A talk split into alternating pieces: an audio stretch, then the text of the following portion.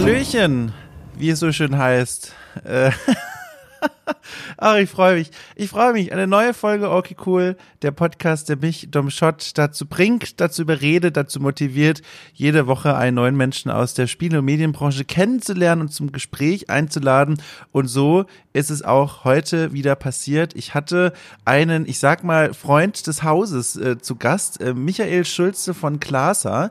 Ähm, Michi, den durfte ich mir einladen, mit ihm sprechen.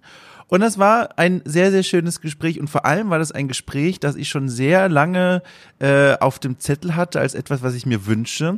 Bevor ich das aber erkläre, äh, was ich damit meine und wer dieser Mensch eigentlich ist, ein ganz kurzes äh, Wort zu den Umständen, unter denen hier gerade die Aufnahme passiert. Denn ich habe neues Equipment. Ich habe neues Equipment, ähm, vor allem, äh, was heißt vor allem, eigentlich nur Kopfhörer. Ich habe monatelang, wenn nicht sogar jahrelang ähm, mit Kopfhörern gearbeitet, die sich äh, im Rückblick, in der Rückschau als suboptimal herausgestellt haben. Ich hatte immer so ein bisschen Ohrenschmerzen, also von den, vom Ohr selber, jetzt nicht im Trommelfell, sondern äh, das, die Kopfhörer saßen sehr unbequem auf den Ohren. Und äh, auch die Qualität, habe ich das Gefühl, war nicht die allergeilste. Und jetzt sollte man ja meinen, Mensch, Dom, du machst doch hier Kram mit Podcasts, du solltest doch auch Kopfhörer tragen und benutzen, die vielleicht gar nicht so doof sind. Und da gebe ich dieser Person vollkommen recht. Deswegen habe ich mich jetzt von einem guten Freund mikroinfluenzen lassen und habe mir dieselben Kopfhörer gekauft wie er auch. Der, der macht auch viel Kram mit so Radio.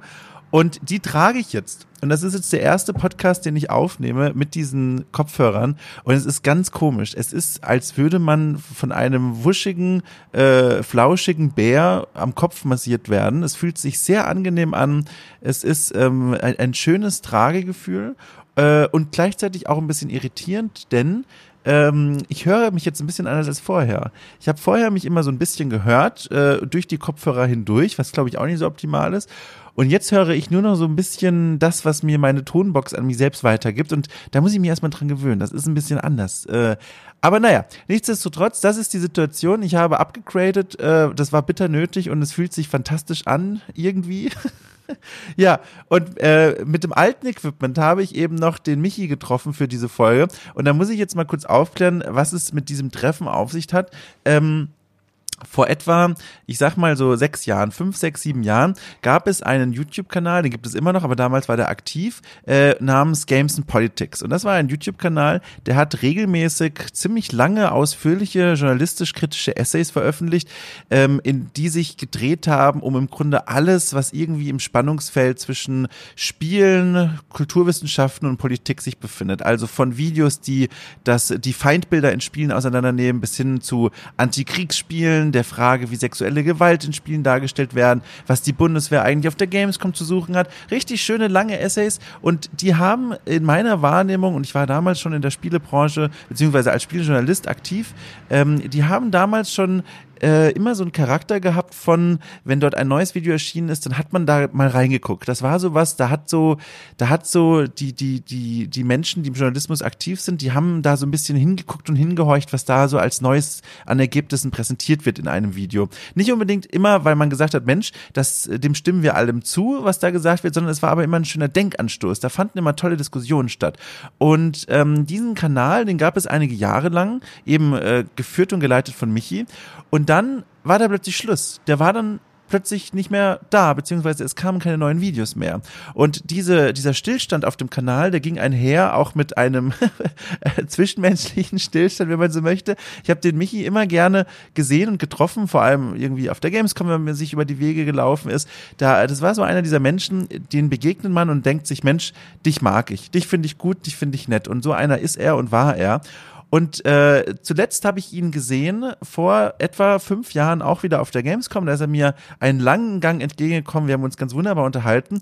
Und dann war er weg. Nicht nur aus diesem Gang weg, sondern er war wirklich weg. Er ist so mehr oder weniger fünf Jahre lang von der Bildfläche verschwunden, ähm, hat diesen Kanal nicht mehr weitergeführt. Und jetzt dachte ich mir letztens mal, ähm, es wäre doch mal super spannend, den Kontakt wieder aufzunehmen und zu fragen, Mensch, Michi, was ist eigentlich passiert? Wo warst du in den letzten fünf Jahren? Was ist in deinem Leben passiert? Was ist mit dem Kanal passiert? Wie denkst du denn heute über all die Dinge, über die du damals Videos gemacht hast? Was hat sich für dich in der Welt des Spieljournalismus gewandelt, gedreht, vielleicht auch gar nicht verändert.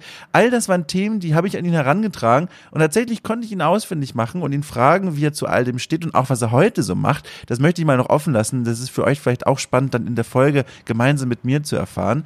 Und ja, das ist die Begegnung. Deswegen, äh, nach fünf Jahren, das große Wiederhören, es war ein wunderschönes Gespräch mit einem, äh, ja, wie gesagt, Freund des Hauses, mit einem Menschen, den ich sehr mag und sehr schätze. Und äh, das war toll. Es hat mir gut gefallen. Und ich hoffe, euch wird es da draußen auch gefallen. Und wenn dem so ist, wenn ihr da draußen sitzt und denkt, Mensch, der Dom, der macht da immer so einen netten Podcast, da habe ich meinen Spaß mit, dann ist eigentlich schon mal mein wichtigstes Ziel erreicht. Wer aber noch die extra Meile gehen möchte, der ist herzlichst dazu eingeladen, äh, den Weg zu Steady zu finden, eine Plattform, auf der man diesen Podcast auch finanziell unterstützen kann. Dort äh, bekommt ihr dann nicht nur das gute Gefühl, die richtige Sache getan zu haben, sondern ihr könnt auch mithelfen, ein neues Format zu finanzieren. Jetzt erscheint erstmal demnächst für die Unterstützerinnen und Unterstützer ein neues Format als zweites Format und dann ist ein drittes schon in Aussicht, wenn dieser Meilenstein erreicht wird. Aber all das sind Details, die könnt ihr euch auf der Seite angucken. Das Wichtigste ist mir, ihr habt Spaß mit diesem Podcast, ihr habt Spaß mit dem, was hier passiert und das gibt euch irgendwie was. Und dann ist ja schon mein Ziel erreicht. Und jetzt möchte ich gar nicht mehr so viel rumpalavern. Ich gebe euch in die Hände dieser neuen Folge. Äh, ich habe getroffen Michael Schulze von Klaser. Es war ein tolles Gespräch, ein tolles Wiedersehen oder vielmehr Wiederhören nach fünf Jahren. Film ab, Tonband läuft.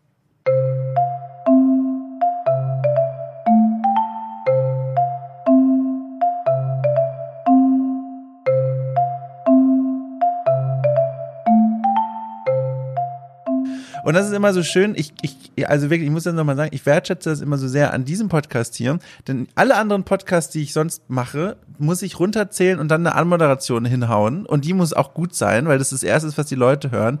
Und das ist so angenehm. Einfach hier, weißt du, so, man klickt und weiß erstmal, ah, Jetzt kann man sich erst noch mal kurz zurücklehnen. Das ist, finde ich, wirklich angenehm. Bist du sofort drin? Hast du denn deine äh, Anmoderation, die du dann im Nachhinein aufnimmst, immer beim ersten Mal geschafft? Es gab tatsächlich schon ein paar Fälle, wo ich gemerkt habe, oh Gott, ich verhaspel mich total, ähm, ich weiß nicht, wohin ich mit meinen Worten möchte. Ich schreibe mir die nicht auf oder so, aber ich habe, ich weiß, was ich sagen möchte. Ich möchte meinen Gast immer so ein bisschen vorstellen. Aber manchmal gibt es zum Beispiel Gäste, die hinterlassen einen so mich aufwühlenden Eindruck, weil entweder die Themen mich sehr berührt haben oder die Gespräche irgendwie eine Wendung genommen haben, die ich nicht erwartet hätte.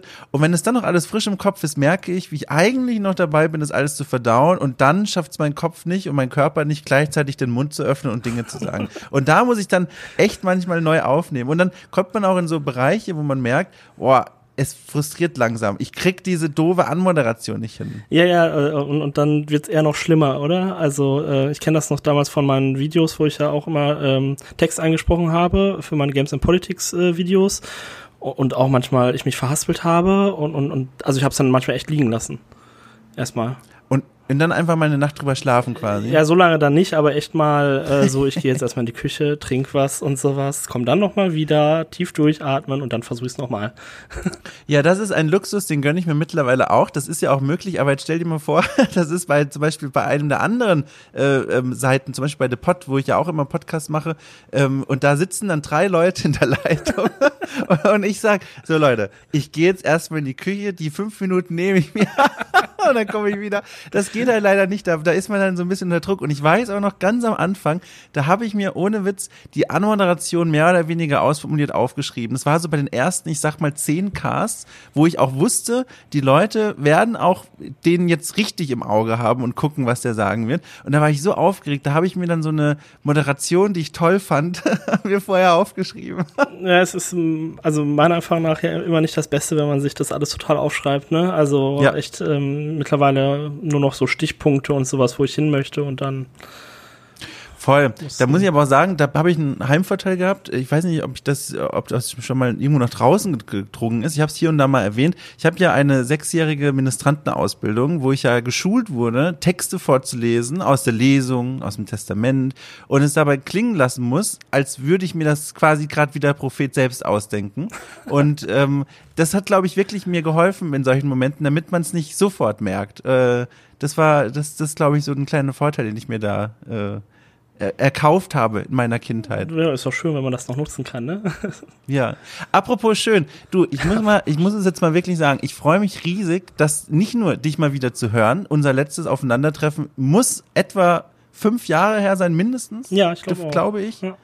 Und zum anderen, dass das auch so leicht war. Also ich dachte wirklich, also ich sag mal ganz kurz, wie es für meine Perspektive war. Meine Perspektive war, Mensch, der, das ist so ein, ein lieber Mensch, ich habe es immer genossen, mich mit dem zu unterhalten und plötzlich ist er weg. Plötzlich ist er irgendwie verschwunden, also nicht nur aus meinem Leben, sondern also aus meinem Dunstkreis, er ist einfach weg und ich dachte, das wird jetzt eine richtige Bergungsarbeit erfordern, dich wieder auszugraben quasi und irgendwie dich hier vors Mikro zu bekommen. Und die Realität war, auf die Website gegangen, E-Mail kopiert, Mail geschrieben und klar, 14 Uhr Donnerstag, geht klar. Wolltest du schon irgendwie Sat 1 oder so auf mich ansetzen, irgendwie vermisst? Ja, ausgerechnet, ausgerechnet Sat 1, weißt du? Von all den Sendern, die dieses Land bietet, schreibe ich Sat 1. Ja, äh, nö, nee. Äh, es ist einfach. Ja, ich habe nur so ja tatsächlich äh, ja ähm, vor mh, hm, ungefähr fünf Jahren ja ein bisschen das Metier gewechselt, das Genre mhm. gewechselt, könnte man sagen, ja. Genau, also ähm, ich hatte damals mein Studium fertig gemacht und stand so vor der Frage, mache ich jetzt weiter eher in diesen äh, Videospielbereich oder ähm, gehe ich eher in den, sag ich mal, harten politischen Bereich? Mhm. Genau, und ähm, war immer so auch lange am Überlegen, äh, was ich da mache und äh, tatsächlich ist es dann am Ende dieser, ich sag mal, härtere politische Bereich geworden. Ähm, ja. Dadurch ist aber der Videospielbereich ein bisschen auf der Strecke geblieben. Also ich spiele noch, aber ich habe halt keine äh, Zeit mehr, äh, groß darüber irgendwie zu schreiben oder, oder Videos zu machen. Ähm, ich, ich meine es zu wissen, aber ich bin mir nicht sicher, deswegen frage ich. Das Studium war Politikwissenschaften irgendwo in der Ecke, oder? Genau, ja. Äh, ja, richtig. Genau, ja. Master Politikwissenschaft habe ich gemacht.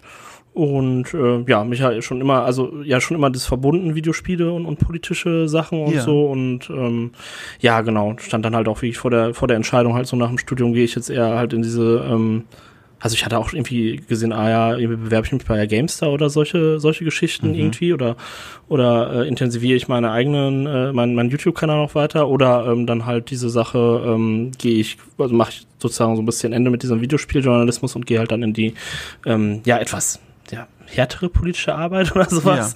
Ja, ja wie ja. man es nennen möchte.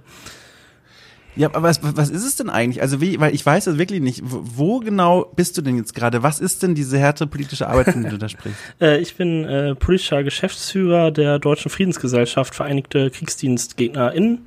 Das ist ein 1892 äh, von unter anderem Bertha von Suttner, vielleicht schon mal gehört, äh, gegründeter ja. ähm, Verein ähm, ja, für Gewaltfreiheit, ein ähm, politischer, pazif politisch-pazifistischer Verein, ähm, ja, der sich eben für Frieden und gegen Krieg und Militär und Rüstung engagiert. Und ja, genau, da bin ich Geschäftsführer, haben so 3600 Mitglieder, ähm, machen jetzt vielleicht so als Themengebiete ähm, viel so gegen Rüstungsexporte zum Beispiel oder natürlich auch allgemein gegen Kriege oder Atomwaffen, ähm, gewaltfreie Kommunikation, solche Geschichten auch. Mhm. Und wenn du das jetzt mal alles in, in, in Verben übersetzt, was genau macht man dann? Das ist so eine doofe Frage, aber ich glaube, das ist jetzt was, was sich viele Menschen draußen stellen und ich ehrlich gesagt eingeschlossen. Wie genau sieht denn da so ein Alltag aus? Was, was macht man da? Ja, äh, habe ich mir schon fast ge, ge, gedacht, dass diese Frage kommt. Ähm, ich kann ja mal äh, kurz erzählen, was ich heute gemacht ja, habe. Gerne. Ja, ähm, gerne, ja. Dass ich äh, aufgestanden, ein paar E-Mails beantwortet, ähm, habe ähm, ein, ein, Auf, ein Pappaufsteller in Druck gegeben, was ich auch noch nicht gemacht oh. habe. So eine lebensgroße äh, Pappfigur von Annegret Kramp-Karrenbauer neben ein etwas etwas kleineren Soldaten ähm, zu dem Thema, dass die Bundeswehr ja schon 17-Jährige ähm, an der Waffe ausbildet. Mhm. Und dann so für Aktionen. Und da hatten, hatte ich dann auch heute noch äh, über eine Stunde eine ähm, eine Konferenz dazu, Telefonkonferenz äh, mit so Leuten auch so von Kinderrechtsorganisationen, so Terre und, und äh, KirchenvertreterInnen und ähm, auch so GEW, also Gewerkschaft und sowas. Da haben wir halt so eine Kampagne unter 18 nie, äh, keine Minderjährigen bei der Bundeswehr, ähm, die sich eben dafür einsetzt, dass das Rekrutierungsalter ähm, angehoben wird. Mhm. Und äh, genau, jetzt äh, bin ich äh, gerade hier im Podcast. Äh, gleich muss ich noch hier nach einen, einen Gastbeitrag schreiben für eine äh, Zeitschrift ähm, über das Thema Rechtsextremis, äh, Rechtsextremismus bei der Bundeswehr.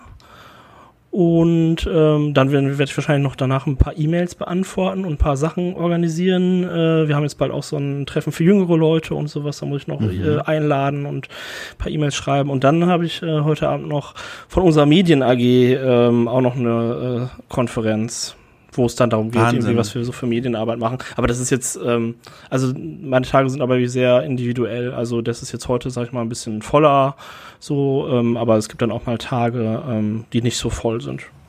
Ja, aber das ist jetzt sehr spannend für mich, weil ich sehe da einen roten Faden natürlich. Wer, wer deinen YouTube-Kanal damals verfolgt hat, Games and Politics, der weiß auch, worauf ich äh, hinaus möchte. Und zwar alleine schon diese ganze Geschichte mit Bundeswehr und Kriegssachen.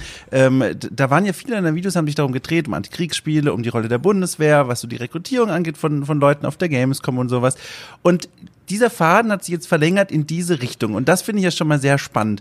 Und jetzt würde mich natürlich mal interessieren, wie muss man sich diesen Entscheidungsmoment in deinem Leben vorstellen, der ja offenbar doch ein relativ wichtiger war, zu sagen, so, auf der einen Seite habe ich diesen YouTube-Kanal, den, und das sage ich jetzt einfach mal, weil das ist schon meine Wahrnehmung gewesen, wirklich viele Leute aus der Branche verfolgen. Das war immer so ein YouTube-Kanal oder ist auch so einer. Ich meine, nur weil jetzt gerade da nichts passiert, heißt es ja nicht, dass der jetzt seine Geschichte verloren hat. Ähm, das ist so ein YouTube-Kanal, wo man damals vor allem, als er noch sehr aktiv war, sich dachte, wenn man Journalist war oder irgendwie in dieser Sphäre unterwegs war, immer gespannt war, was kommt als nächstes. Und dann kam ein neues Video und dann hat man erstmal alles liegen lassen und hat erstmal geguckt, so, was hat er denn jetzt recherchiert? Weil das war immer was sehr Spannendes, weil das waren diese sehr ausführlichen Video-Essays, die immer sehr gut recherchiert waren, auch sehr gut im Sinne von sehr nachvollziehbar recherchiert waren. Und dann war man immer interessiert, was hat er sich jetzt als nächstes angeguckt? Und das ist ja auf der einen Seite, das heißt eigentlich eine fantastische Grundlage, um in diesem Spieljournalismusbereich aktiv zu werden. Und dann eben auf der anderen Seite das, was du als harten Journalismus umschrieben hast. Und jetzt interessiert mich, wie wie sah dieser Entscheidungsmoment aus? Hast du das wochenlang mit dir rumgetragen und gedacht, so Mensch, beides ist interessant, ich könnte mich äh, in beide Richtungen entwickeln oder bist du eines Morgens aufgewacht und hast dir gedacht, na klar, ich weiß, wohin die Reise geht? ähm, nee, es war auch viel der Gedanke, ähm, dass ich natürlich schon so ein bisschen vielleicht ist der Gedanke oder hört sich ein bisschen blöd an, aber ich überlege natürlich schon irgendwie auch, wie kann ich Leute erreichen und vielleicht mhm. auch die Welt zu einem etwas besseren äh, und vielleicht zu einem friedlichen Ort irgendwie äh, machen. Ja. Und ähm, ja, da war dann auch die Entscheidung, wo ist man so ein bisschen wegmächtiger ähm, mhm. wo, wobei ich diese Frage auch nicht abschließend beantworten kann. Ähm, also ich meine jetzt bei, bei der Organisation, bei der ich bin, ähm, da ist natürlich wirklich viel so, wir machen Lobbying, wir fahren auch mal zu den Vereinten Nationen und reden damit und sowas. Ne? Das ist natürlich interessant. Mhm.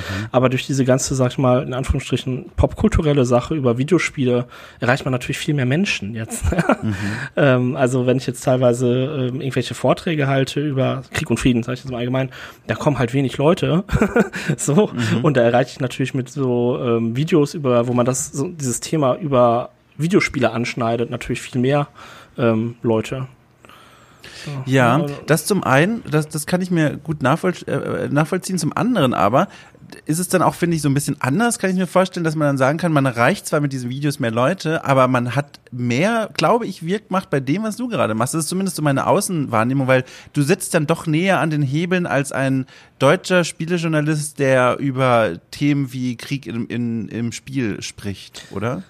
Ja, also ich, ich ähm, also ich finde, das ist eine offene Frage halt, äh, keine Ahnung, ja. äh, ehrlich gesagt. Also man sieht natürlich, dass einige ähm, irgendwie äh, jetzt kommt wieder das typische Beispiel, dieses Rezo irgendwie, ja, der jetzt nicht aus so einem harten mhm, politischen mhm. Bereich kommt, so. Der hat aber natürlich super viel erreicht, so. Das ist natürlich das aber stimmt. jetzt auch ein radikales Beispiel und irgendwie eins äh, von äh, 20 Jahren so ungefähr mal. Ähm, ja, aber äh, keine Ahnung, also so abschließend kann ich die Frage nicht äh, für mich richtig beantworten. Also weil wir natürlich auch merken, so es gibt, ähm, also in meiner Organisation, es gibt äh, viele wichtige Themen irgendwie, wenn man sich das anguckt, irgendwie, die, irgendwie die atomare Bedrohung, das wirkt zwar super fern, aber ich meine, so in den letzten Jahren wurden halt äh, viele wichtige ähm, Atomwaffenabrüstungsverträge gekündigt, also INF-Vertrag mhm. zum Beispiel, ähm, der für die USA und Russland die äh, Kurz- und Mittelstreckenwaffen äh, einschränkt. Ähm, jetzt steht der New Start-Vertrag auf der Kippe, der die Interkontinentalraketen eindämmt und so. Also das wird eigentlich schärfer, aber es interessiert halt niemanden, ehrlich gesagt. Mhm. Ja, und ähm, ja, natürlich muss man dann trotzdem was machen, aber auch da ist die Frage, wie, wie sensibilisiert man denn überhaupt erstmal die Leute dafür?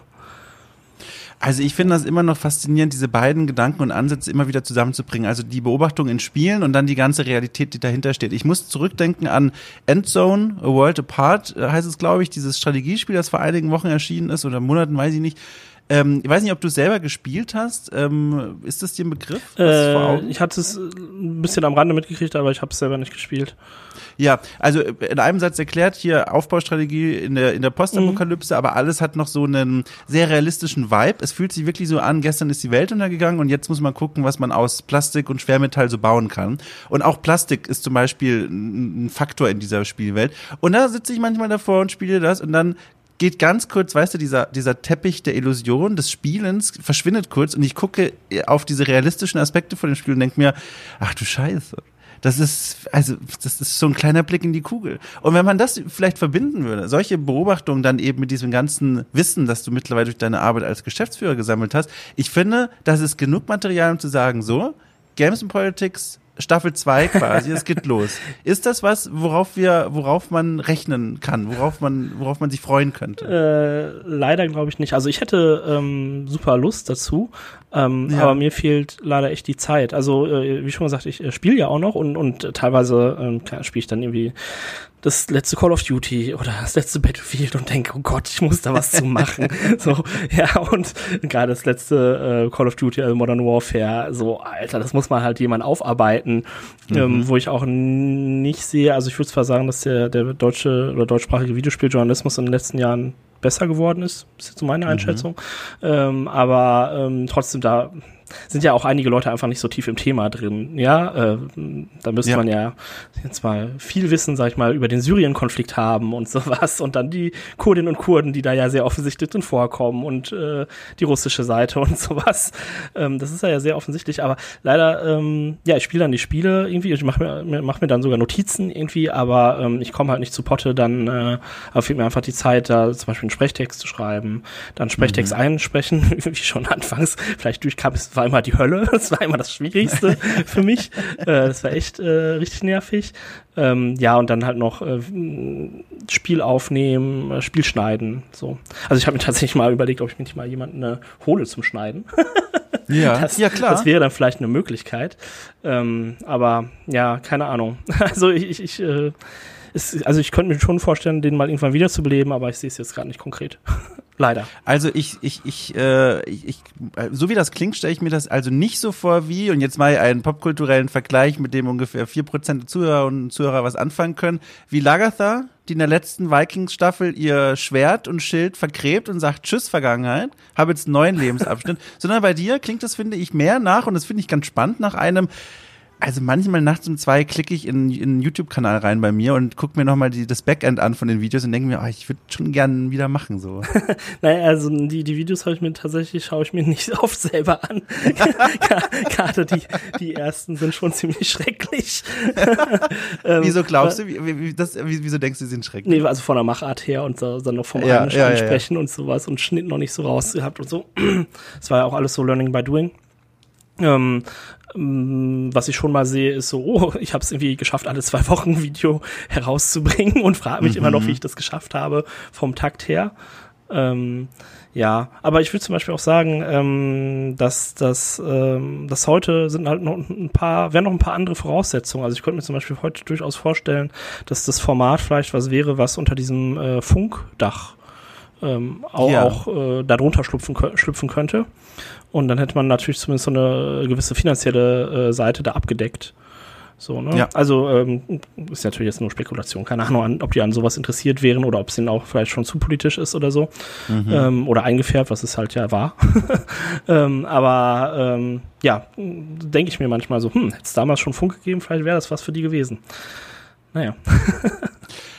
Aber in deiner, in deiner beruflichen Arbeit, wenn ich das richtig verstanden habe, spielen Spielen jetzt gar keine Rolle mehr. Also es gibt da nur noch wenig äh, Querverweise, sage ich mal, aus der Richtung. Äh, ja, äh, also wenig tatsächlich. Ähm, also wir hatten auch mal ähm, vor ein paar Jahren ein bisschen was dazu gemacht, dass äh, Crytek, ähm, halt die, der Videospielhersteller aus Frankfurt, ähm, ja auch seine Software äh, verkauft an Rüstungsfirmen, mhm. die daraus dann Schießsimulatoren machen.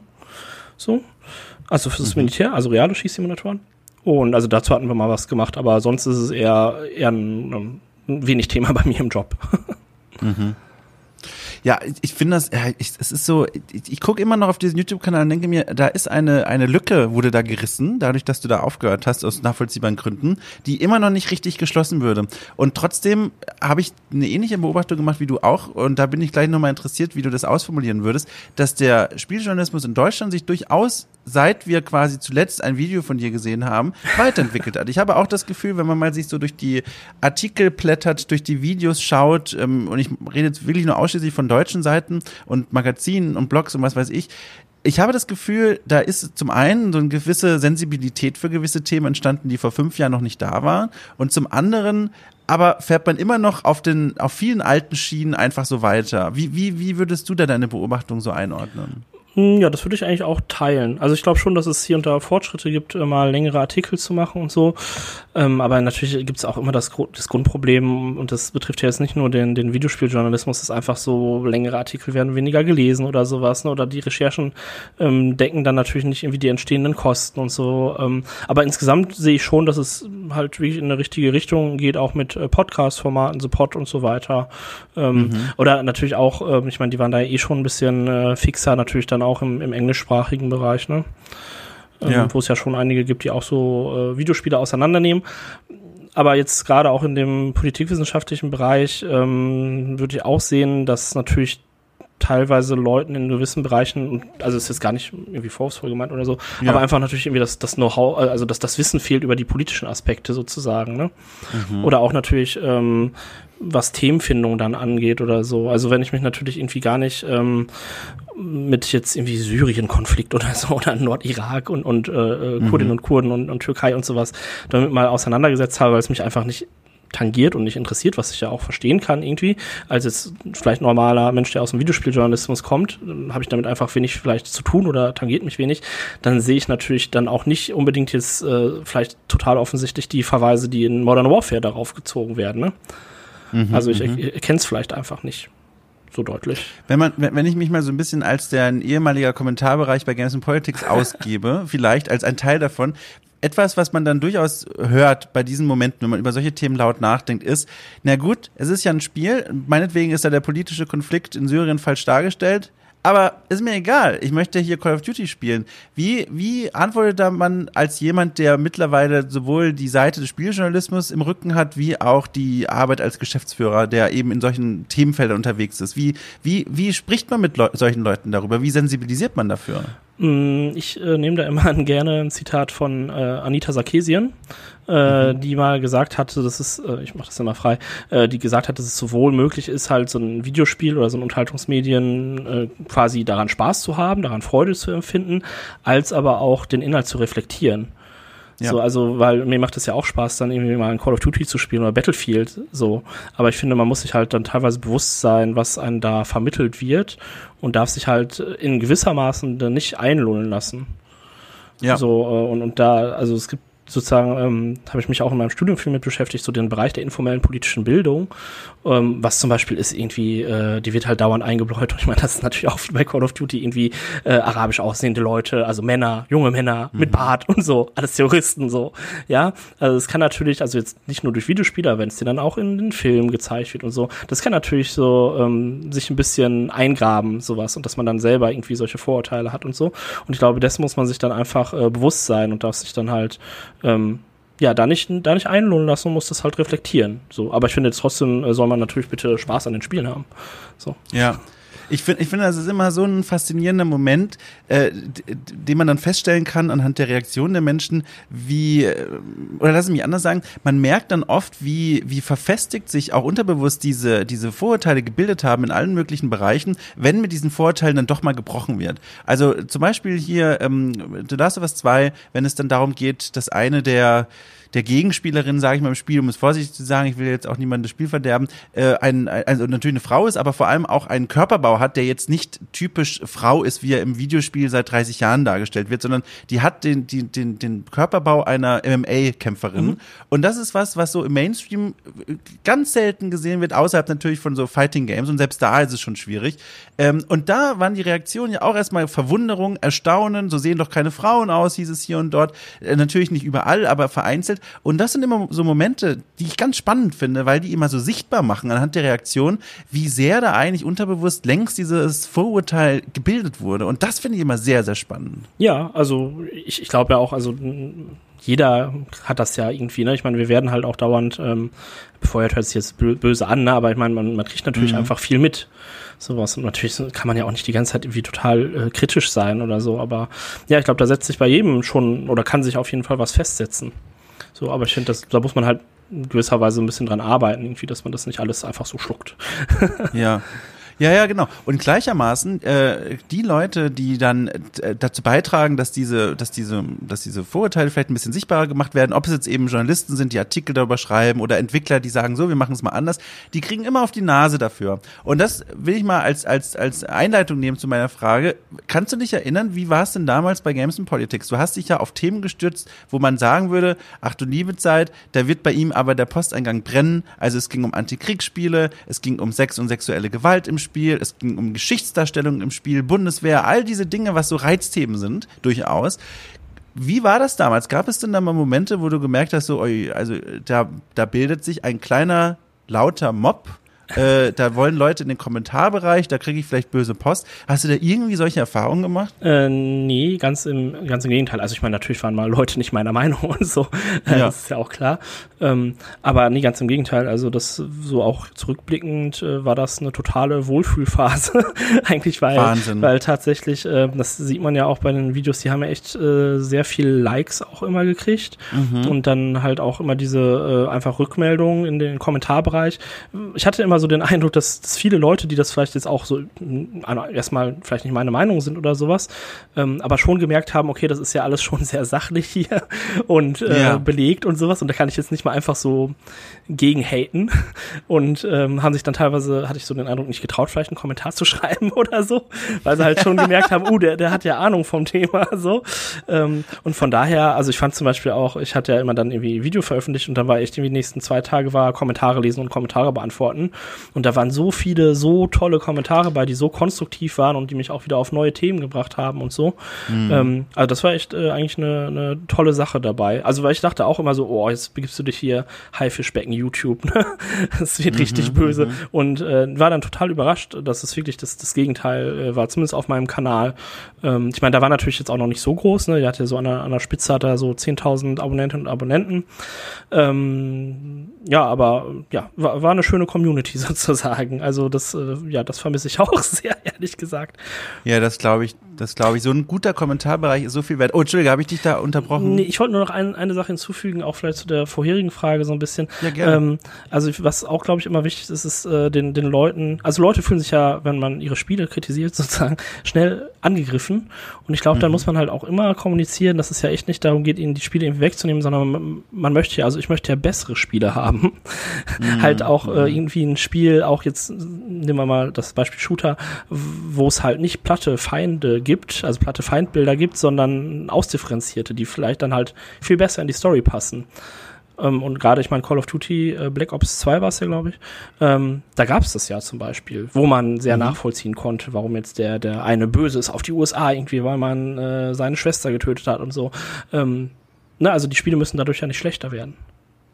Ja, ja, ich habe, ähm, ich, ich glaube, das ist auch ein wichtiger Punkt, dass man, wenn man diese Kritik übt, ähm, was eigentlich sowieso eine wichtige Grundlage ist für so eine Form äh, von Kritik, dass man dann auch Angebote macht, dass man eben nicht nur sagt, so ist scheiße, Ende der Argumentation, sondern dass man dann diesen zweiten, dieses zweite Kapitel aufschlägt und sagt, so, es gibt Möglichkeiten, wie man das anders machen könnte, hier sind ein paar Anregungen. Und allein diese Anregungen, die finde ich, die helfen mal ganz viel von dieser Wut und der Entrüstung wieder auszubremsen und zu zeigen, man ist hier zum einen wirklich um was Konstruktives bedacht und zum anderen ähm, zeigt man damit auch, es gibt Wege, die vielleicht wirklich spannend sind, die vielleicht sogar spannender sind als das Originalspiel. Ich erinnere mich an, an eine Einladung bei Writing Bull im, im, im, im Livestream vor ein paar Wochen war mhm. das jetzt zum Zeitpunkt der Aufnahme.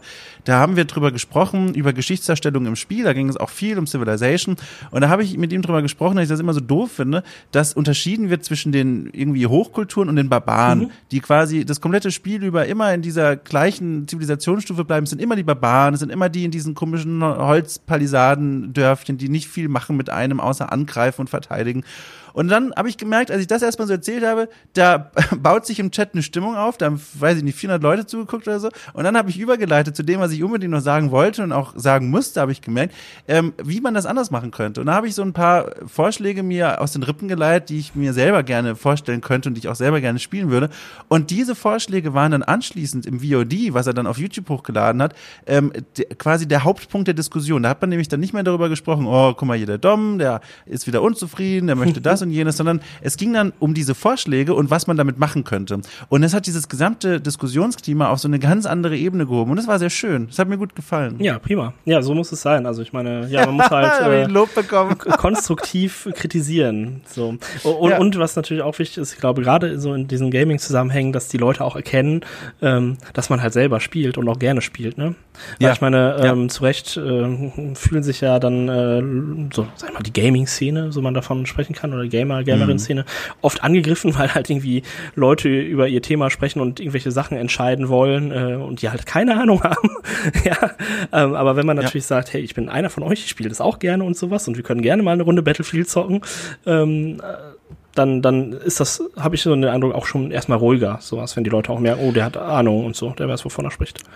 Und das ist aber auch wieder so ein spannendes Thema, weil das so ein schmaler Grat ist, habe ich gemerkt. Äh, weil zum einen, klar, das ist, finde ich, ein super wichtiger Bestandteil von so einer Kritik, dass man auch klar macht, man ist irgendwie, man steckt drin, man kennt sich aus. Man sagt nicht einfach was nach einer Stunde Spiel und, sondern man kennt sich wirklich aus mit dem, was man da, was man da anspricht. Zum anderen aber kann es auch in extrem überschwingen, finde ich, dass die eigene Arbeit dann wieder schlechter macht. Ich denke da vor allem, das, das hat man ja bis vor ein paar Jahren noch ganz verstärkt gesehen in, in Texten von Spielejournalisten, dass dann oft ähm, mit Spoilern um sich geworfen wurde, dass Screenshots aus den letzten Leveln genutzt wurde, dass irgendwelches völlig unsinnige Wissen äh, getroppt wurde über das Spiel, nur um den Leuten zu zeigen, so, ich habe eine Autorität in dem Spiel, weil ich es durchgespielt habe und das sind meine Beweise.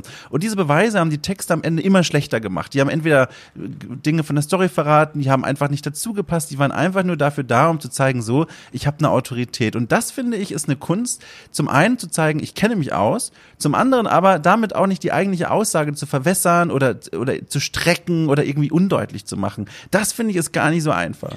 Ja, ähm, wobei, also da ist natürlich dann auch die Frage, was man für ein Format hat, äh, jetzt für, für einen Text ja. und was man damit möchte. Ähm, genau, also ich hatte ja auch dann teilweise Spoiler äh, in meinen Videos und so, habe dann vorher gesagt, jetzt äh, hier wird über das Spiel gesprochen, wenn ihr das noch spielen wollt und euch überraschen lassen wollt, dann schaut halt nicht weiter. so, aber ich finde, ähm, da wird sich, also man darf sich meiner Meinung nach nicht immer zu sehr an so Spoiler-Sachen aufhalten. Also man muss es ja. den Leuten vorher sagen, aber ähm, man muss halt mal echt äh, das Ganze halt im Blick haben, sonst kann man es ja auch nicht auseinandernehmen. Ja, ja, ähm, hier NDAs, die sagen, bitte ohne Spoiler besprechen und so, finde ich auch immer, finde ich sehr schwierig, wenn sowas dann in der Form eingegriffen wird in die Berichterstattung. Ja, ich meine, das verhindert ja dann auch tatsächlich eine inhaltliche Auseinandersetzung. Äh, wobei ja, das auch spannend ist, dass äh, ja auch so Spielepublisher da sehr geteilter Meinung sind, äh, mhm. äh, was jetzt die inhaltliche Auseinandersetzung mit ihren Spielen angeht. Ne? Also ich, ich erinnere mir da, äh, hatte ich ja öfters dann mit Electronic Arts auch zu tun und sowas, die irgendwie regelmäßig irgendwie irgendwie negierten, dass ihre Spiele irgendwelche politischen Inhalte haben, so. Und ich so, ey, Leute, also A, es ist super offensichtlich, dass es super politisch ist und ihr macht, ihr nehmt ja euer eigenes Spiel dadurch nicht ernst. So. Du, äh, da habe ich, also da muss ich direkt gleich nochmal nachfragen, aber vorher muss ich das auch nochmal, ich muss da Kopfschütteln mit einstimmen. Hier Anno 1800 war wieder so ein Schlachtfeld, auf das ich mich gewagt habe und das war, das war ein Knaller, was ich da alles gehört habe von den Beteiligten aus dem Entwicklerteam, die mir dann wirklich erzählen wollten, dass dieses Spiel, das sich um Kolonialismus in der frühen Neuzeit dreht und das Sklaverei einfach vollkommen raus entfernt hat, dass die dann sagen, das ist ein Wohlfühlspiel und hat nichts mit Politik zu tun. Das ist extra ein Wohlfühlspiel. Wir machen das extra so. Es soll euch gut fühlen lassen. Und ich saß da nur und dann denke ich mir, also die haben es einfach nicht begriffen, auch was ich meine irgendwie. Ja, äh, ja, ich glaube, das hast du oft. ja, ich meine, ja. ähm, das ist ja auch gerade nicht äh, so böse gemeint, aber viele Leute, die reflektieren das halt also auch aus, aus den Entwicklerteams und sowas jetzt vielleicht auch nicht, was sie da gerade verkaufen. Ne? Oder also äh, alleine, ich meine, das hast du ja ganz krass bei Civilization halt diese ganze, der ist halt sehr westzentristische Weltsicht, ne? Ja. Und, und so, und das ja. wird ja gar nicht also das reflektiert man nicht so stark als Spielerin und Spieler, würde ich sagen, weil man es halt nicht anders kennt irgendwie und und ja, ähm, ja. ist aber heftig eigentlich. Ich, also das, das klingt jetzt auch so ein bisschen, als würden wir hier auf unser Türmchen sitzen, weißt du, und uns lustig machen über die, die Entwickler, die es nicht checken oder die Entwicklerin. Nee, Aber so meinen wir es ja eigentlich nicht. Es ist einfach nur so ein, also bei mir ist es auch so ein Erstaunen, weil das sind immer so, ich glaube, es liegt dann wirklich an so einer Wortbedeutungssache. Vor allem dieses politisch, äh, politisch Ding, so, dass man, wenn man im Englischen sagt Politics, da steckt ja viel mehr drin, als wenn man im Deutschen mhm. sagt politisch. Und ich glaube, das ist so ein bisschen das Problem, dass das nicht gesehen wird, weil ich glaube, oft wird das dann übersetzt, auch in Interviews, wie ich dann merke, als ähm, wir wollen damit bewusst eine Aussage treffen. Und ich glaube, davor schrecken dann ganz viele zurück. Aber dass es ja eigentlich darum geht, dass man automatisch unbewusst Aussagen macht, wenn man in einem Spiel über Kolonialismus die Sklaverei ausblendet, das ist immer der Knackpunkt, wo ich merke, ab dem Punkt verliere ich meine Gesprächspartnerinnen und Gesprächspartner. Ja, es, es muss halt könnte man vielleicht so ein bisschen so eine Realisierung stattfinden mhm. oder sowas. Also nicht eine Normalisierung äh, von, von so diesen reflexiven Prozessen, sondern dass es aber auch als no was Normales dargestellt wird. Ne? Also dass zum Beispiel halt äh, weibliche Charaktere normal dargestellt werden, weil du hast ja heute auch schon wieder das Problem, ähm, hatte ich auch neulich noch ein ähm, Text über Filme gesehen, sowas, die so, oh, wir, wir waren jetzt irgendwie lange Zeit so ein weißes Hollywood oder sowas, jetzt brauchen wir mal schwarze Charaktere. Die schwarzen Charaktere sind dann aber halt nur, also gleich total hervorgehoben immer. Ja, so, und ja. halt auch nicht, auch nicht so, wie es halt in der Realität ist, dass es einfach einer von vielen ist oder so. Und dann kann ja auch der, der Hauptcharakter sein, ist ja kein Problem, aber es wird halt immer so mhm. hervorgehoben mhm. dann so, uh, hier, ja, oder ja, oh, wir haben jetzt mal einen homosexuellen Charakter, schaut ihn euch an, sowas so, ja, äh, aber das soll doch halt nichts Besonderes sein. Es muss einfach genau. so Realität sein da drin. Ja, ja, ja. Ich, ich muss noch mal ganz kurz zurück, weil ich habe Angst, dass ich davon mit wegrudere und es dann auch wieder vergesse. Ähm, du hast von EA gesprochen und von, äh, von hier, ne, äh, Austausch mit, mit irgendwie Publishern und so weiter. Das ist eine Frage, die habe ich mir hier eh aufgeschrieben. Jetzt kann ich die mal noch stellen. Und zwar, wenn man so, solchen, so einen Output hat, wie du ihn hattest bei Games and Politics, da liegt ja fast schon auf der Hand, dass man aneinander gerät mit den Leuten, die diese Spiele vertreiben und äh, im Marketing herumreichen. Gab es denn da mal was? Also hast du da mal eine Mail bekommen oder hast du mal irgendwo halböffentlich dann so eine versuchte Watsche abbekommen oder, oder hast du da irgendwelche Erfahrungen gesammelt? Hm, nee, eigentlich nicht. Allerdings ähm, war das Games and Politics Projekt äh, ja auch wirklich äh, ja, also es hört sich jetzt auch vielleicht hochtrabend an, aber es war auch ziemlich hardcore journalistisch, ja. Also ich habe ja jetzt zum Beispiel auch nie äh, Spiele geschenkt gekriegt, ne? Also so Rezensionsexemplare ja. habe ich mir auch nie geholt, irgendwie, weil ich halt ähm, auch gar nicht irgendwie, selbst wenn ich glaube, dass man dann auch kritisch sein kann, ähm, nicht muss, aber kann, wenn man Rezensionsexemplare mhm. annimmt. Ähm, aber wollte ich das halt nie, ne? Und, und ähm, von, von, daher hatte ich aber auch nie Skrupel, mich irgendwie da mit den, mit den ähm, ja, anzulegen ist jetzt falsches Wort, ne, aber da kritische Fragen zu stellen. Weil ich finde ja immer so, was das Schlimmste, was wir halt machen können, ist halt nicht zu antworten. Ähm, und das ist ja. dann ja auch mal, ist eine, auch, auch eine Aussage. Und das habe ich dann ja auch, äh, glaube ich, in einem oder anderen Video auch mal gesagt, so, ja, äh, ja, hab denen die Fragen geschickt, hab denen auch eine Deadline gesetzt, habe auch nochmal nachgehakt, die Antworten nicht, ja, kann man jetzt auch mal weiß man, was das heißt, sozusagen, ist auch eine Aussage. So, ne? Äh, andererseits sieht man dann auch, welche äh, ähm, Presseabteilungen sehr professionell sind, ne? Also zwar, ähm, ja. ich fand zwar die Antworten teilweise nicht so geschickt von EA, aber die waren immer freundlich irgendwie. Ja, die wussten vielleicht auch, bei mir gibt's nicht viel zu holen jetzt für sie, also ja. nicht viel zu gewinnen, aber ähm, ja, haben trotzdem halt sachlich geantwortet und so, ne? Und, und ähm, natürlich war es auch so, wenn es ähm, mal eine Sache, also es ist ja jetzt nicht so, dass ich da irgendwie auch gegen, gegen irgendwelche Publisher oder sowas war so, ähm, sondern ja, einige an, meine Fragen waren halt kritisch und das hat ihnen teilweise nicht so äh, gefallen oder war für sie bestimmt schwieriger irgendwie. Aber ähm, andererseits, ich hatte ja auch äh, sehr guten Kontakt bei denen, wo es so ging um Frauenfußball in, in äh, FIFA und so. Ähm, und das war ja auch sehr konstruktiv und so. Und tatsächlich haben sie ja dann auch ähm, das Thema mal angegangen, ne? mhm. Ja, das stimmt tatsächlich. Da hat sich ja dann was tatsächlich getan. Ja.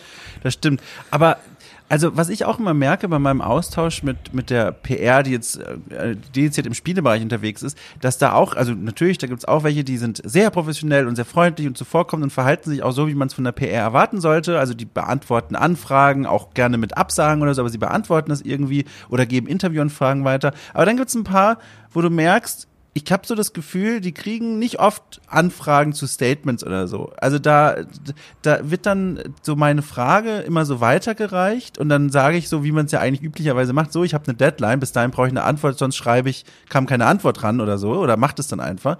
Und da kommt dann, oder kam dann in der Vergangenheit, als ich das zuerst gemacht habe, wirklich so richtig empörte und auch teilweise wütende Mails dann, dass ich nicht gewartet hätte und man war doch schon dabei und dann kam ja doch nichts und, und so geht das doch nicht. Und da habe ich dann in solchen Momenten gemerkt, das ist so, das scheint nicht regelmäßig zu passieren, dass die solche Statements bekommen. Das war, hatte sich für mich immer so angefühlt, als du gibst denen gerade eine Aufgabe, mit denen sie eigentlich noch nie so wirklich Kontakt hatten vorher. Ist, ist das so eine Erfahrung, die du auch gemacht hast? Mm, nee, die, tatsächlich, die habe ich äh, nicht gemacht, ähm, die äh, ja. Erfahrung. Ähm, ich habe eher die Erfahrung gemacht, ähm, was jetzt auch nicht so verwunderlich ist, dass ich natürlich dann irgendwie, also teilweise Schwierigkeiten hatte, überhaupt die Presseleute zu erreichen, also mal ja. rauszusuchen. Ähm, das ist ja noch so dankbar, dass einige große haben halt irgendwie eine deutsche Presseabteilung, eine deutschsprachige irgendwie, an die man natürlich besser rankommt.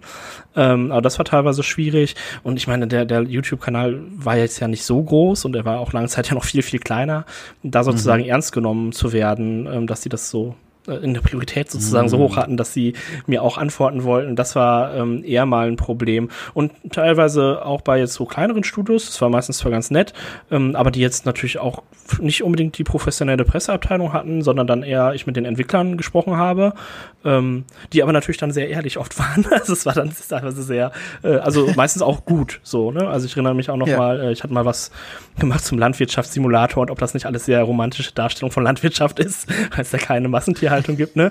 Und ähm, also auch so skurrile Themen. Ähm, aber das war halt super ehrlich. Da habe ich auch gesagt, ja, ist halt so. Ne? Also gibt halt keine Massentierhaltung. So was sollen wir da auch im heißen Brei reden. Und das war ein super nettes Gespräch so. Ne? Also ja. das ist natürlich ja, sehr frisch. Also ich habe da auch viele äh, tolle Leute einfach kennengelernt und sowas. Und ähm, ja, auch so skurrile Themen finde ich ja auch spannend. Die würde ich ja heute auch gerne nochmal angehen und so. Ich hatte ja, ja, genau. jetzt irgendwie mitgekriegt, auch hier Destroy All Humans, dieses Spiel, ist ja rausgekommen.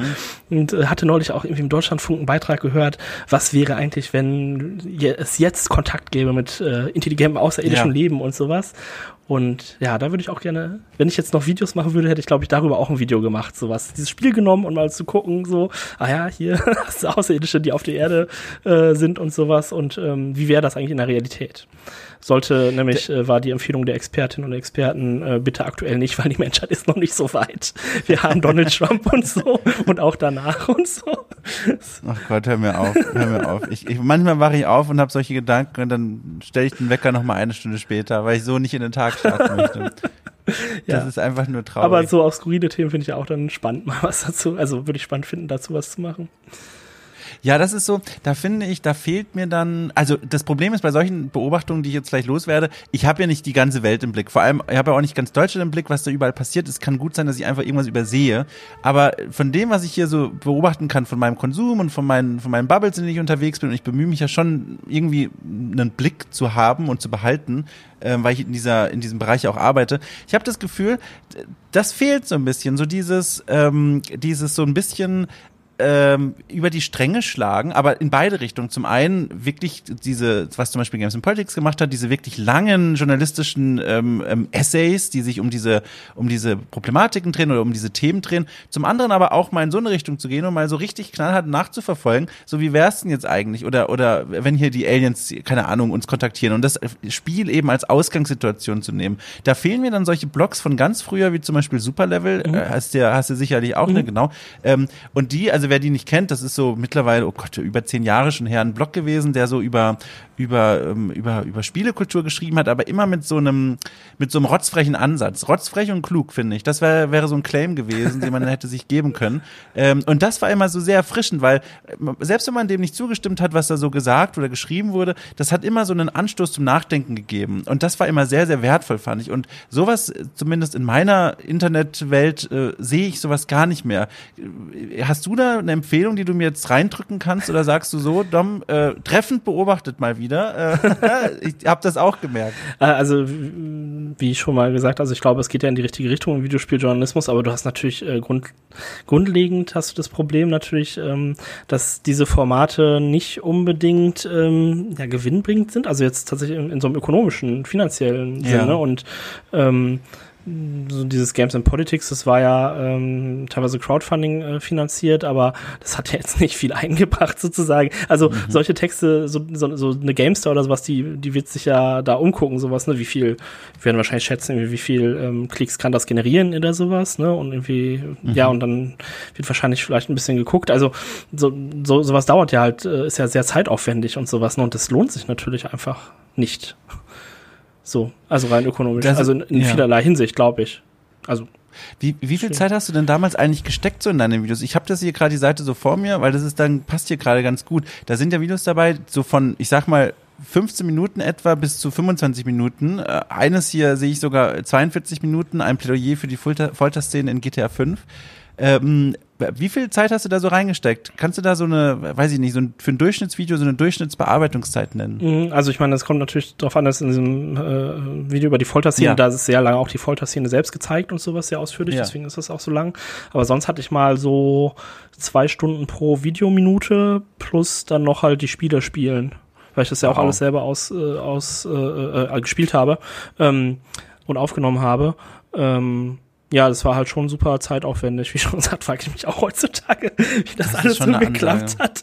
Aber ähm, es, es hat irgendwie geklappt und hat ja auch, hat ja auch Spaß gemacht. Und wie schon gesagt, ähm, gab es dann sozusagen auch immer äh, viel Lob dafür. Und das war auch natürlich ja. ein großer Antrieb und sowas. Und einfach, weil ich die Themen ja wichtig finde, äh, fand und finde, also wie schon gesagt, auch heute noch eigentlich, würde ich sowas gern mal wieder machen. Ja. Aber irgendwie habe ich es überstanden und ja, war auch eine schöne Zeit.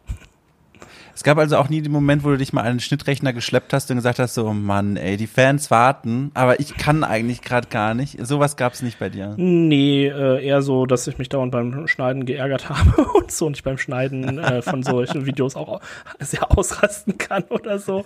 Also tatsächlich ähm, so ähm, dann so Text, also Sprechtext habe ich aufgeschrieben damals noch sehr ausführlich und so.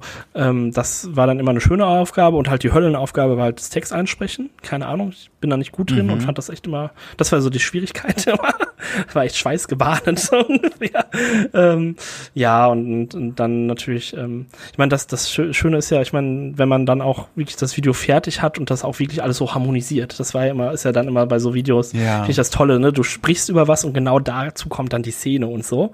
Ähm, ein sehr befriedigender Moment sozusagen. Und dann natürlich schon so, ah ja, wieder ein Video fertig und so, so ein, ja, kleines total, Kunstwerk. So ungefähr. To äh, total, wirklich. Ich kann das so gut nachvollziehen. Ich habe hier vor ein paar Wochen, habe ich für Hooked einen Gastbeitrag gemacht. Mhm. Da ging es um da ging es um die, um, um die Frage, es war so ein Diskussionsformat, wo eine Frage gestellt wird und diskutiert wird, dann ging es um die Frage, brauchen wir eine Online-Polizei? Da gab es vor allem, ging es um das Beispiel der, der, der Taverne in Goldhain in World of Warcraft, mhm. wo es ja diese erotische Rollenspiel-Community geht und die werden von anderen Spielern belästigt. Und äh, da habe ich ein Video dazu gemacht und das Video geht knapp zehn Minuten, sind so sieben, acht Minuten, glaube ich. Und du, also da habe ich auch, also ich bin halt auch leider jetzt nicht da so versiert darin, dass ich das wirklich jeden Tag mache. Das heißt, das muss man auch mit reinrechnen. Aber das hat mich auch viel Zeit und Arbeit und Kraft gekostet. Deswegen erstmal so grundsätzlich sowieso Hut ab vor allen Menschen, die diese Video-Essays regelmäßig machen. Das ist erstmal so, so viel Arbeit, das Spiel zu capturen, das, den, den Sprechtext zu schreiben, zu schneiden, das alles zueinander zu fügen. Aber dann das Gefühl, wenn du es fertig hast und es rausrendert und du klickst nochmal kurz rein, um zu gucken, okay, ist der Ton nicht irgendwie doch nur auf einer Seite, habe ich da irgendwas grundlegendes das falsch gemacht. Und dann zu merken, es ist fertig, das ist so ein schönes Gefühl. Also es gibt weniges in meiner Arbeitswelt, was mir so auf dieser Ebene ein schönes Gefühl äh, beschert, wie so ein richtig fundiertes, längeres Video, für mich längeres Video fertigzustellen. Ja, das ja, würde ich unterschreiben. Das ist schön. Ja. Du, äh, ich fühle mich ja mittlerweile so, so ein bisschen, als würde ich in diesem Gespräch die alle schönen Seiten von der Arbeit an Games and Politics aufzeigen. Ja, mir ist das auch ein bisschen zu viel Lob. Ich kann mit sowas nicht umgehen. Habe ich dich jetzt in eine unangenehme Ecke gebracht? Mit Aha, meinen, ja, mit meinen also ja, ich, ich, ja, es gibt viele tolle journalistische Projekte. Das war eins davon. Das war ganz okay. Mensch, ey. Aber damit musstest du rechnen. Das, wir haben uns zuletzt gesehen vor, weiß ich nicht, fünf Jahren und dann äh, bist du weg und da hat sich viel aufgestaut. Ich habe viele Gedanken zu diesem Kanal gehabt und zu dir und die mussten jetzt ja auch raus. Ja, ich musste auch daran denken, äh, dass wir uns ja echt vor sehr, sehr langer Zeit halt äh, mal gesehen haben und so. Aber ich finde es dann immer spannend, dass ähm, ja, auch gerade auch so in der Videospielszene, wo die ja Leute ja auch sehr so auf Social Media und sowas aktiv sind, da kennt man ja doch so einige Leute und, und ja. keine Ahnung, ich, also ich habe schon so mitgekriegt, was du so teilweise machst und so. und Warum ich bin dann ja auch immer, so eigentlich? Und ich bin dann auch immer so, so, boah, der macht ja tolle Sachen und so. Oder, oder jetzt auch, äh, ja, auch deine anderen Gäste, die du hier schon hattest, wo ich ja auch ein paar nee, von, von jetzt kannte. Du auch fühlst. immer so, oh, die machen ja so viele tolle Sachen und so. Und dann mal nochmal so ein paar andere Sachen von denen zu hören. Ja, spannend. Ja, schön. Ja, guck mal, jetzt hast du mich auch unangenehm berührt. Jetzt weiß ich, was du eben meintest. ja, ich kann das Nein, ich, ich, ich hoffe, es war für dich jetzt nicht zu so schlimm, weil das waren einfach auch sehr viele Fragen, die ich hatte zu dieser, zu dieser langen Zeit, in der jetzt nicht viel los war, bei, auf diesem Kanal vor allem. Und das war, das, das lag mir im Herzen. Und vor allem, ich hatte ja sogar noch gehofft. Ich wusste ja schon, das wird heute ein Fragenfeuerwerk, der sich vor allem um diesen YouTube-Kanal und deine jüngere Vergangenheit dreht. Ich hatte ja gehofft, ich hatte es ja im Vorgespräch schon kurz gesagt, da kommt eine Post hier an. Äh, das Postauto war in der Straße gestanden. Äh, ich hatte mir sogar, ähm, rausgesucht schon, damit ich dann zitieren kann, äh, was ich mir bestellt habe, von was wir unterbrochen wurden. Und die Idee war, wenn dieses Postauto dann kommt, was sie jetzt leider nicht verhindern ließe, wenn es eingetreten wäre, hättest du eine kleine Pause gehabt von mir. Da hättest du ja quasi dann hier so deine 20 Sekunden gehabt, wo du mal durchatmen kannst, wo du einfach für dich das Mikro alleine hast, aber das ist leider nicht eingetreten. Deswegen war das hier so geballt und, und frontal ins Gesicht. Ja, ich meine, das ist äh, das ist wie bei Games and Politics, ne? Das war auch immer sehr, sehr frontal. Wir wollten noch nicht mehr drüber sprechen. Ja, ja. ja du kannst ja so, jetzt angenehmere ähm, Themen, äh, beziehungsweise angenehmere, lockerere Themen. Ja, äh, schön, dass du fragst, was ich mir bestellt habe. Ich habe es mir hier extra rausgesucht. Deswegen, das kann ich jetzt ja hier zum Ende hin nochmal rausgeben tatsächlich. Ich habe auch damit nichts zu tun, da gibt's keine Verbindung oder so, aber äh, passt gerade irgendwie gut. Ähm, beziehungsweise es passt überhaupt nicht, aber ich möchte jetzt einfach loswerden. Ich habe gestern Abend vorm Einschlafen, als ich ja schon wusste, um nochmal diesen Bogen kurz zu ziehen, dass ich morgen, also heute, dich wieder hören werde, nach so vielen Jahren, war ich so ein bisschen aufgeregt und konnte nicht einschlafen tatsächlich. Das war so diese, das kennst du doch bestimmt, diese, man ist ist dann so gespannt und dann, dann spüre ich so diesen Enthusiasmus und diese Lust aufs Gespräch und dann kann ich nicht einschlafen. Und dann habe ich mich durch Reddit durchgeklickt und dann bin ich ziemlich schnell gelandet im Horror Literature Reddit, wo Leute sich tolle Horrorbücher empfehlen. Und da habe ich mir dann direkt mal Empfehlungen rausgeschnappt und ich kann noch nicht dazu sagen, den Leuten da draußen, ob diese Bücher wirklich gut sein werden, aber die Kommentatoren, die sich scheinbar auskennen, die äh, haben geschwärmt und zwar habe ich mir zum einmal bestellt ähm, von äh, Clive Barker, die Bücher des Blutes, Teil 1 bis 3 3, das ist eine Kurzgeschichtensammlung im, im, aus Horrorgeschichten. Und zum anderen von Thomas Tryon oder so, Harvest Home. Das soll einer von diesen modernen Horrorbuchklassikern sein. Hast du einen Bezug dazu? Sagt dir das was? Nee, sagt mir gar nichts. Fantastisch. Und, und äh, äh, tatsächlich ist auch Horror bei mir äh, so, ähm, also ich meine, so Bücher geht wahrscheinlich noch, ne? Aber du hattest vorhin auch Last of Us ja genannt. Und ich habe, ich habe nie selber äh, Last of Us gespielt, weil alles mit Zombies finde ich ja immer so, oh Gott, ich bin ja oh Gott, überhaupt ja. nicht so Jumpscare äh, ähm, fest. so. Ich habe mich da, ich habe mich da in eine in eine schlechtmöglichste Ecke manövriert übrigens mit meinem Arbeitsleben, denn ich habe eine ganz ähnliche Beziehung wie du zu auch übrigens auch Horrorbüchern, aber auch Horrorspielen und Horrorfilmen. Ich kann das eigentlich gar nicht. Das macht mich immer wirklich fertig. Ich bin davon wirklich mitgenommen. Ich fiebere bei jedem kleinsten Effekt mit, bei jedem Jumpscare. Danach, äh, ich hatte hier mal diese wunderschöne Szene. Ich weiß nicht, ob ich die schon mal hier im Podcast erzählt habe. Mach ich mal ganz kurz. Ich hatte hier einen Film geguckt. Ich weiß nicht mehr welchen, aber es war ein Horrorfilm und ich saß auf der Couch und ähm, man muss sich das in der Geografie meiner Wohnung, ach Quatsch, also ne, die, die, der Grundriss meiner Wohnung, das meinte ich. Der Grundriss meiner Wohnung ist so, ich sitze auf der Couch, schaue auf den Fernseher und wenn ich aufstünde und nach rechts ginge und dann um die Ecke, quasi hinter in den Rücken von dem, wo ich gerade gesessen bin. Dann komme ich in den Gang, der zum Rest der Wohnung führt. Das heißt, der Gang ist in meinem Rücken. Und dann war der Film zu Ende und ich hatte, es war nachts um zwei und ich hatte so Angst, aufzustehen und ins Bett zu gehen. Und weißt du, was ich gemacht habe? Weißt du, was ich gemacht habe, um mich aus dieser Situation zu befreien? Hätte, du wirst du es nicht ahnen. deine Katzen vorschicken müssen. So, guck mal. Danke, das passiert. Jetzt hast du mir den Höhepunkt Ach, weggenommen.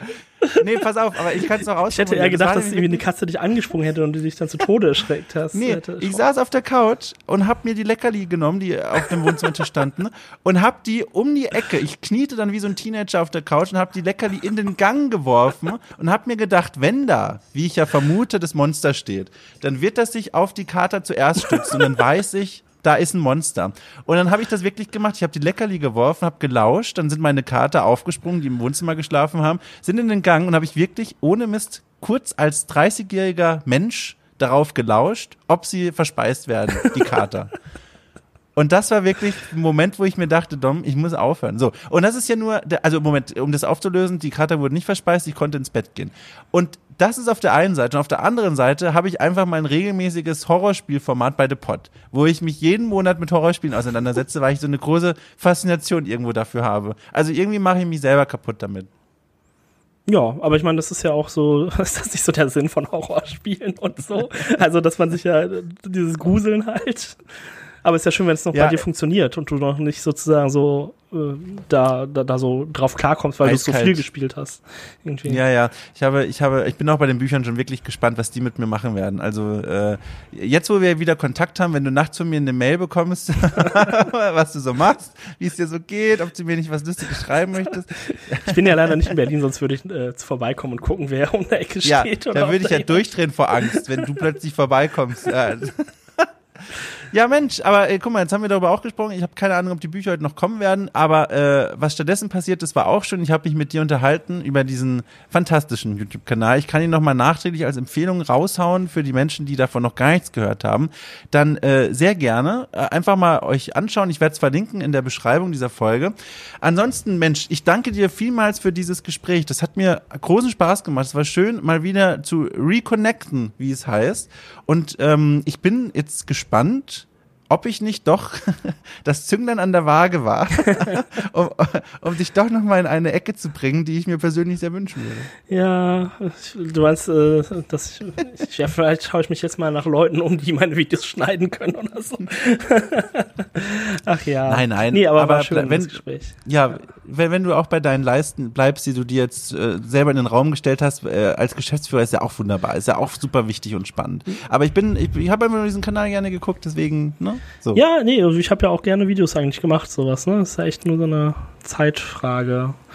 Ja, mal schauen. Also, wie schon gesagt, ganz ausgeschlossen ist es nicht, aber macht jetzt lieber keine Hoffnung. Keine konkrete Hoffnung. Toll. So. Ja, gut, dann würde ich sagen, dann nehmen wir das einfach als Schlusswort. Ich danke dir, ich danke euch Leuten da draußen. Wir hören uns bestimmt bald wieder. Äh, ich werde dich einfach kontaktieren in spätestens fünf Jahren. Das können wir eigentlich genau. so festmachen. Ja, vielen Dank für die Einladung. War sehr schön. Vielen Dank. Ja, gerne. Ja, ja äh, tschüss. Ciao.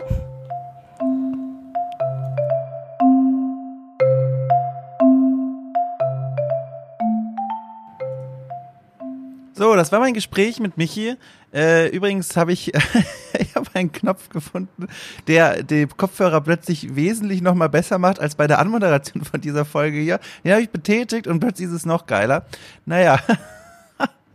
wieder was dazugelernt. So, also, ich freue mich auf die nächste Folge schon jetzt. Ich wünsche euch eine fantastische Zeit. Äh, ich würde sagen, ich wink mal, ne? oh Gott.